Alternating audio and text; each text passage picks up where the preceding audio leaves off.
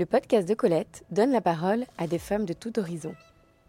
Qu'elles soient entrepreneurs, ambassadrices de notre belle région Provence-Alpes-Côte d'Azur, ou encore chefs d'entreprise, nous partageons pendant quelques minutes un instant riche et authentique. L'objectif de ce podcast est de mettre en lumière cette chose extraordinaire que toutes les femmes ont en elles. L'idée de ce podcast m'est venue dans l'objectif de mettre en avant des rôles modèles féminins pour donner aux jeunes filles la possibilité de s'identifier et de faire grandir l'ambition d'entreprendre. Bonjour Charlotte. Salut Alice. Bienvenue dans le podcast de Colette. Bah, merci beaucoup.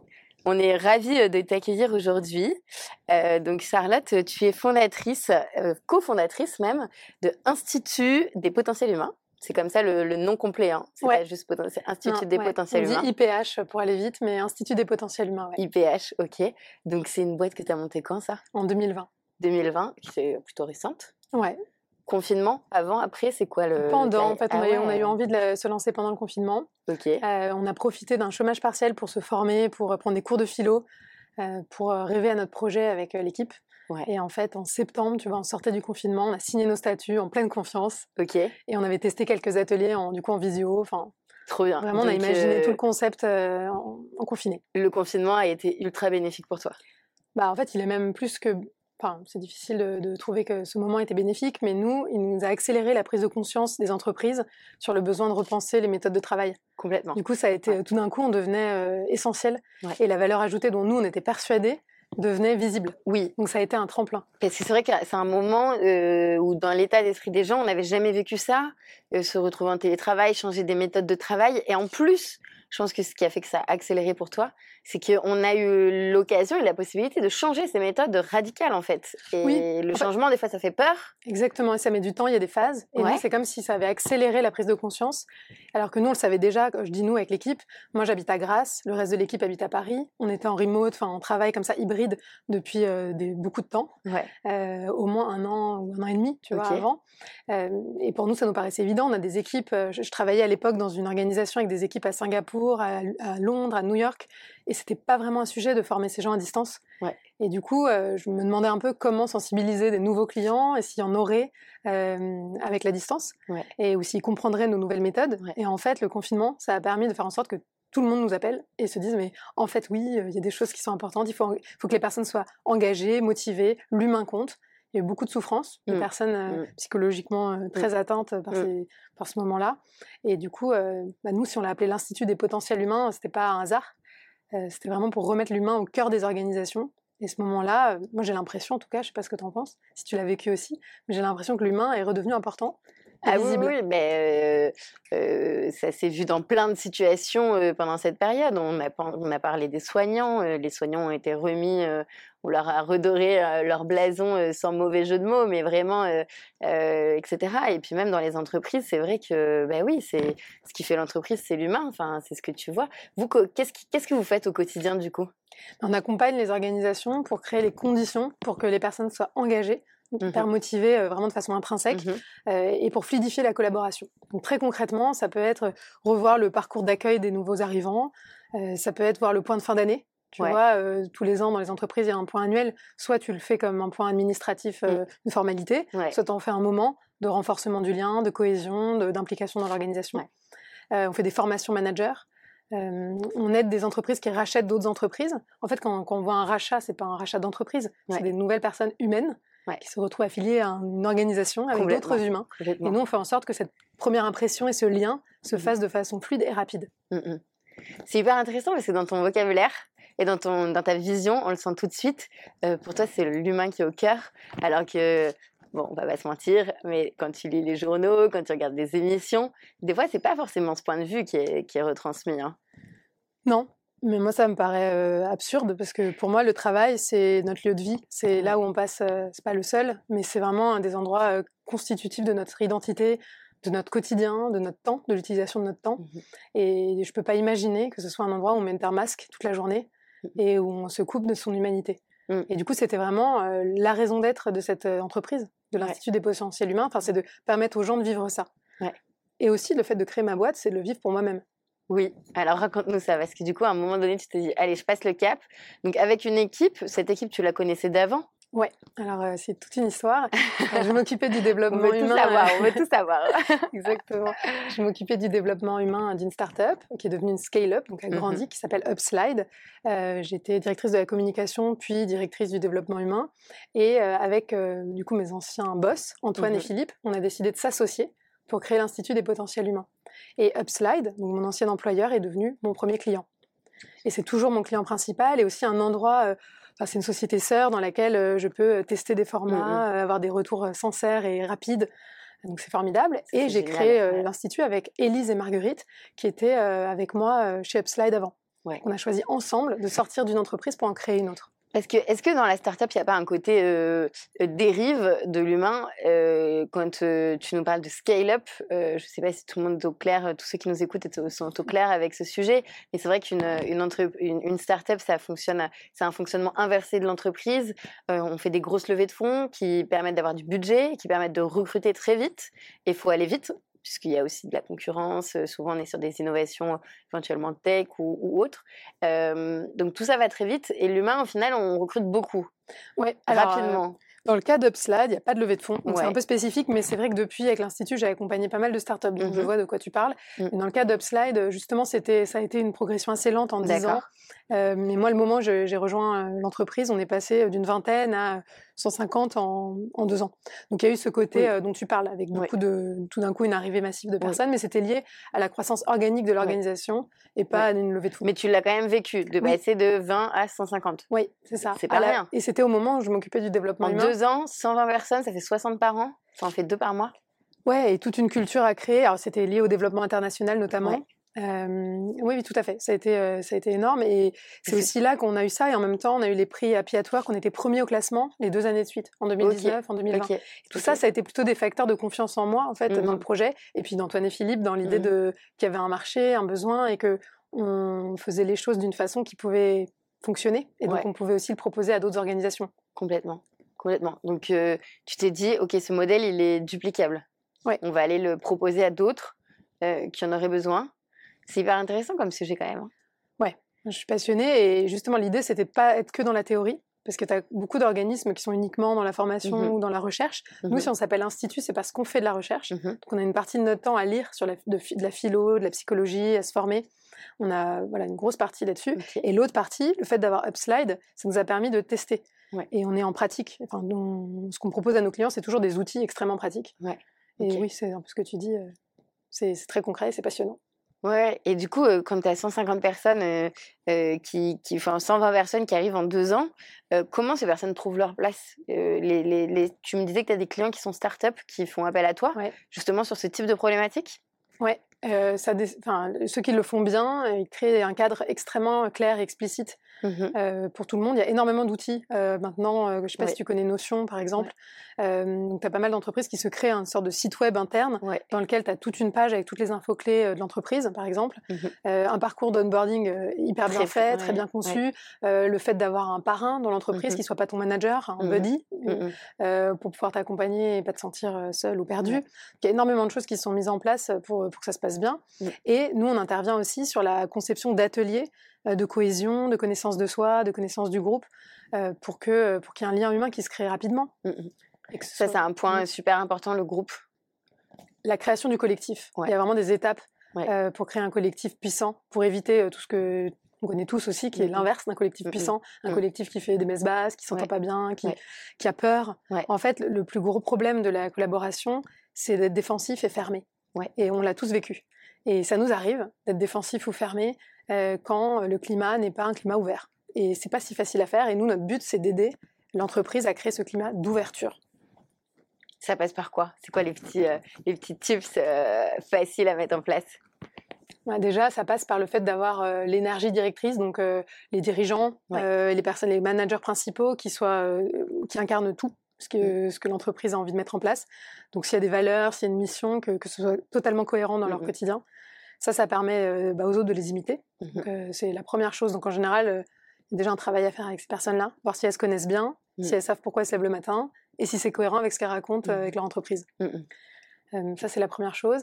Et après, ça peut être des tout petits trucs, mais par exemple, juste de commencer des réunions en faisant un tour de table, pour permettre à chacun d'être présent, vérifier que la parole est distribuée permettre à des personnes de poser des, leurs réponses à l'écrit avant de s'exprimer, parce que en fonction de la personnalité, on n'a pas tous envie mmh de, prendre la parole, mmh alors qu'on a tous des choses très intéressantes à partager. Donc c'est voilà, penser aux différents styles. Comment c'est super intéressant hein, tous ces petits qui paraissent faciles hein, comme ça, mais c'est vrai quand on est dans une entreprise, quand on est manager ou dirigeant, évidemment c'est moins facile.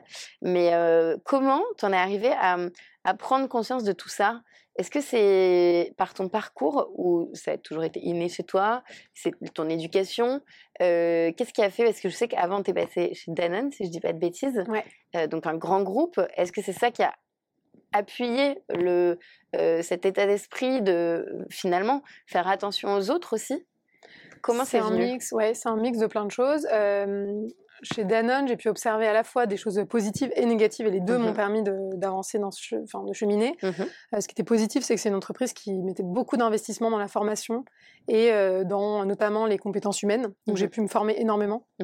et même quand j'ai commencé et que j'étais commerciale, je trouvais que la formation commerciale a été d'une grande qualité parce qu'on apprenait à décrypter justement les émotions, les attentes d'un client, mais pas de façon euh, euh, légère ou, ou, stéréotypée. C'était, vraiment bien fait.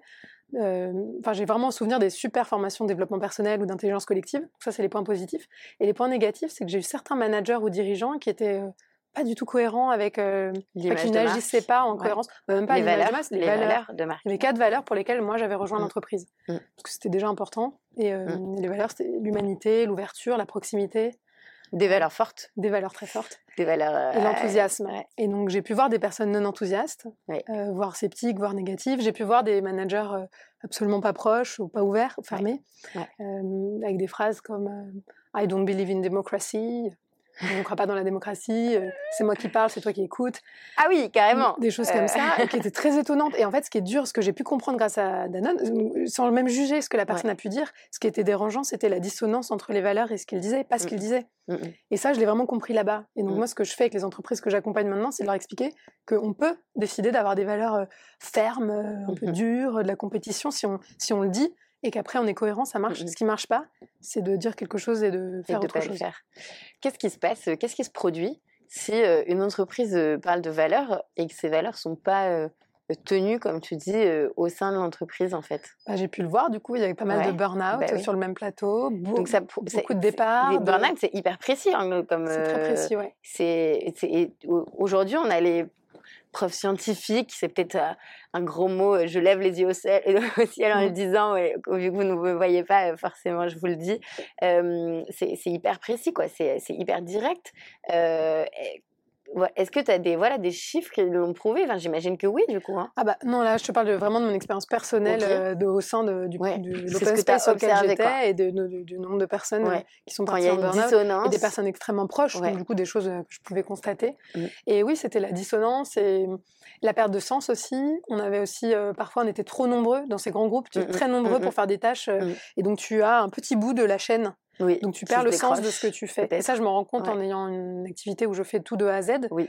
Euh, j'ai un grand, un grand sens d'accomplissement personnel et de satisfaction, quel que soit le type de tâche. Mmh enfin, un tout petit truc, mmh. comme je l'ai vu de A à Z, je, je suis contente, je, je l'observe. Et dans des grands groupes, en fait, comme tu as un petit bout, tu as validé euh, la mention légale de l'étiquette du yaourt, mais tu n'as pas fait euh, tout le reste, tout le reste et tu ne feras pas tout ce qu'il y va derrière. Ça demande énormément de liens, de liens, de, de communication pour que ça reste avec du sens.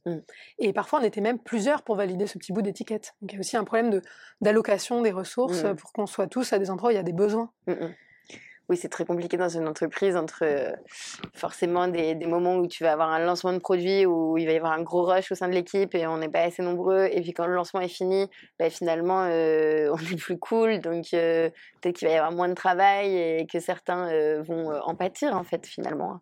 Donc ça, c'est vraiment un, un oui, équilibre. Parce le, le bore-out aussi. Oui, exactement. et, ça, je trouve qu'on n'en parle pas assez. Et le confinement a accéléré. Moi, j'en ai vu un de, de, de près et c'est quand même euh, assez hallucinant euh, à voir. Euh, enfin, c'est un ami, hein, donc voilà. Mais c'est quand même assez hallucinant à voir. De, donc, explique-nous ce que c'est pour ceux qui ne savent bah, pas. C'est, donc, c'est l'ennui, en fait. C'est, de ne pas avoir de, assez de travail, suffisamment de choses à faire. et donc, ça, ça, fait perdre le sens du quotidien. Et la personne se sent, du coup, elle-même, parfois, délaissée, et délaissée ou inutile, dévalorisée. Donc, c'est un autre fléau possible. Et du coup, l'idée, c'est d'être plutôt dans une activité où, chacun se sent utile et utilise ses forces. Et, et en fait, moi, ce que j'aime avec l'Institut des potentiels humains, c'est aussi de, de montrer que, que l'humain, en fait, a qu'une envie, c'est de se déployer. Mmh. C'est naturel. On depuis qu'on est petit, on a appris, on était bébé, on a appris à marcher, on a appris à parler, et ça ne s'arrête pas. Et donc c'est cette philosophie aussi que jusqu'à le, dernier jour, on a besoin d'apprendre et des fois grandir. C'est pas facile parce que quand tu as des, mmh, des c'est vrai que la roue vertueuse a un impact hyper fort dans un groupe, etc. Et à l'inverse, la, la, le, le, cercle qui te tire vers le bas, je me suis mal réveillée, j'ai un problème perso dont je parle pas aux collègues, etc. Ça peut vite aussi faire la roue inverse. Et quand tu as des personnes comme ça en face de toi, c'est jamais très facile en tant que manager de de d'inverser la tendance Et est-ce que au travail, finalement, le travail pourrait permettre d'inverser la tendance? Tu vois ce que je veux dire? Dire que c'est suffisamment euh, le travail, si on parle du principe que c'est peut-être 30 euh, ou 40 de ta vie, de dire qu'au travail, on va réussir à inverser ta tendance, même sur le titre, sur le côté euh, mmh. personnel, tu vois? Oui, je pense qu'il y a beaucoup de, de ponts, en fait. Mmh. c'est ça qui est énorme. il m'arrive très souvent qu'en formation, notamment celle sur la communication non violente, mmh que les personnes disent Ah non, mais ça va changer ma vie à la maison évidemment, ou celui, enfin toutes les, toutes les formations de connaissance de soi, sur les forces, euh, sur euh, les styles de communication. Oui, parce que finalement le développement personnel, c'est ça touche aussi, on peut le faire en entreprise, mais ça touche aussi vachement le côté perso. Oui. Puisque c'est soi d'abord, on est son propre capital. C'est ça. Et, si tu comprends mieux comment utiliser ton énergie, qu'est-ce que tu apportes à ce monde, euh, qu'est-ce que tu sais faire, et eh ben, tu le fais aussi dans ta sphère personnelle. Mmh, mmh. Il y, a, un livre que j'aime beaucoup qui s'appelle Nine Lies About Work, qui n'a pas encore été traduit, euh, donc euh, c'est pour ça que je le dis en anglais. Et c'est ces neuf croyances qu'on a sur le travail. Et il y en a une justement sur le fait que ce qui compte, c'est pas l'équilibre vie pro, vie perso, c'est l'amour dans le travail. Mm. Et parce que euh, finalement, en fait, ce dont on a besoin, c'est de cultiver au maximum mm. l'élan de vie mm. qu'on a et de joie. Et du coup, quand tu comprends ça, finalement, la, la, frontière entre le pro et le perso est plus forcément la même. Mmh. Ton, propos, il est vachement futuriste dans le sens où le travail, c'est quand même à la base, c'est l'aliénation, quoi. C'est quand tu reprends l'étymologie, c'est pas fun le travail. et, aujourd'hui, on est à fond. T'es pas la seule à l'avoir évoqué dans ce podcast. T'es pas, enfin voilà, vraiment, c'est aujourd'hui, c'est devenu un accomplissement et, on en a la chance, hein, je précise. Oui. Évidemment, euh, à la base, les fonctions premières du travail, c'est de pouvoir euh, se loger, se vêtir, se nourrir. Et il se trouve qu'il y a une grande partie de la population, heureusement, dans notre pays, mmh, mmh. qui peut le choisir, son travail, et qui, malgré ça, est malheureuse. Et ça, mmh. je comprends pas trop. Je me dis que c'est vraiment dommage, et je l'ai vécu aussi, donc je me disais, c'est pas possible. Toi, t'as été dans ce cas-là? Bah, d'ennui, ouais. Ouais. D'ennui, de manque de sens. Me dire, je sais à quoi je sers, à quoi sert ma, ma journée, euh, j'ai envie d'aider. Donc ça, c'était quand tu étais dans le grand groupe. Ouais. Et tu t'es dit, Ok, manque de sens. Et c'est là où finalement j'ai cherché, ouais, j'ai cherché où je pouvais avoir de l'impact et où je pouvais euh, aider et donc essayer de comprendre ce que j'avais en moi qui pouvait être utile. Donc le fait d'être passé par là, j'ai envie d'aider toutes les organisations à permettre à leurs salariés de trouver ça mmh. parce que je pense que c'est vraiment la clé de la performance collective. Mmh. Et je crois dans la beauté d'un projet commun, l'envie d'œuvrer. Tu vois, il y a beaucoup de gens qui utilisent le mot œuvrer plutôt que travailler. Pour cette raison que tu viens d'évoquer d'étymologie et de sens.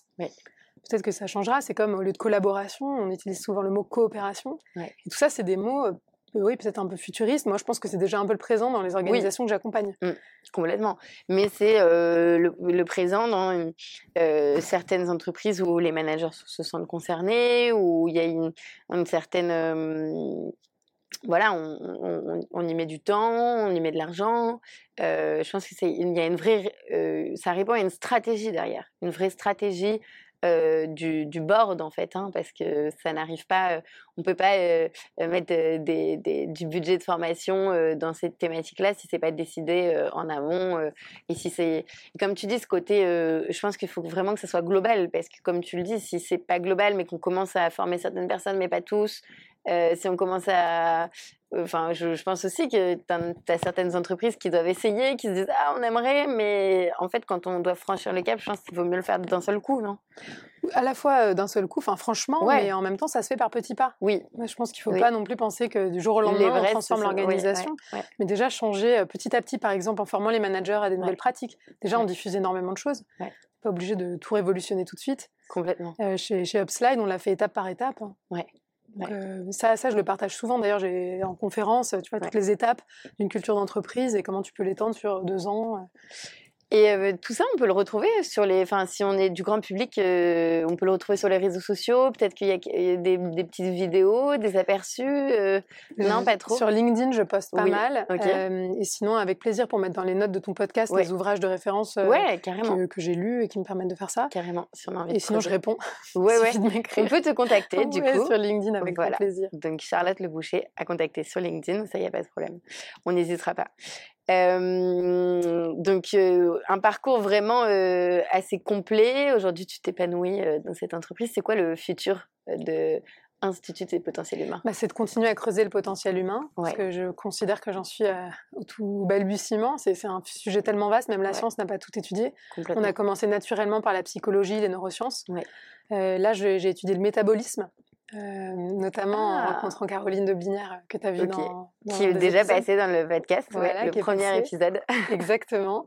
Euh, et, parce que ça me fascine d'essayer de, comprendre l'énergie humaine, en fait, comment, plutôt que de penser en termes de temps, penser en termes de qualité et d'énergie. Donc j'étudie ça en ce moment et, je continuerai à, creuser ces, cette notion-là en fait. Mmh Il y a une, quand tu dis que tu, tu, tu à l'institut vous faites une partie recherche. Aujourd'hui tu travailles avec des chercheurs ou pas encore Non, c'est nous les chercheuses. en fait, c'est juste que c'est un mot. c'est nous les chercheuses. c'est une bonne punchline. J'adore. Exactement. C'est nous les chercheuses. tu sais, avec l'équipe, on fait des, on s'applique tous les ateliers qu'on promeut, qu'on diffuse, et nous, mmh euh, du coup, on fait pas mal d'ateliers sur euh, notre raison d'être, euh, etc. Et mmh, on se voit toutes un peu comme des chercheuses ou des philosophes masqués. Donc voilà, ça c'est vraiment notre notre ADN à nous. Et pour ça, on fait appel soit à des ouvrages, soit à des recherches, soit des spécialistes. Mmh, mmh. Et on se forme, on interviewe des gens. C'est nous qui faisons les recherches. Tout de A à Z, quoi. Ouais. Trop bien. S'il y a des euh, femmes qui nous écoutent et qui ont envie de se lancer et qui hésitent, qu'est-ce que tu as envie de leur dire? Bah écoute, il y a une belle phrase de Sheryl Sandberg que j'aime bien, que je m'applique souvent, qui, est, euh, qui a dit à toutes les jeunes femmes qui se lancent, qui est Qu'est-ce que tu ferais si tu n'avais pas peur? Mais ça libère. À méditer. Qu'est-ce que tu ferais si tu n'avais pas peur? Ok. Mmh. Et cette phrase, tu te la poses régulièrement? Ouais. Pour te remettre en question aussi des fois? Ouais, ouais, tout le temps. Est-ce que ça t'arrive d'avoir peur du coup? Ah oui. Mais moi, en fait, j'accueille toutes mes émotions. C'est aussi. Euh, je trouve que la peur, la colère, toutes les émotions dites désagréables sont des indicateurs d'un besoin à remplir. Donc je les écoute avec grand plaisir. Euh, et c'est des bons, c'est une boussole. Ouais. Donc s'écouter finalement, ça, s'écouter, ça nous, ça nous aide à, poser notre chemin, nous ce qu'on cherche.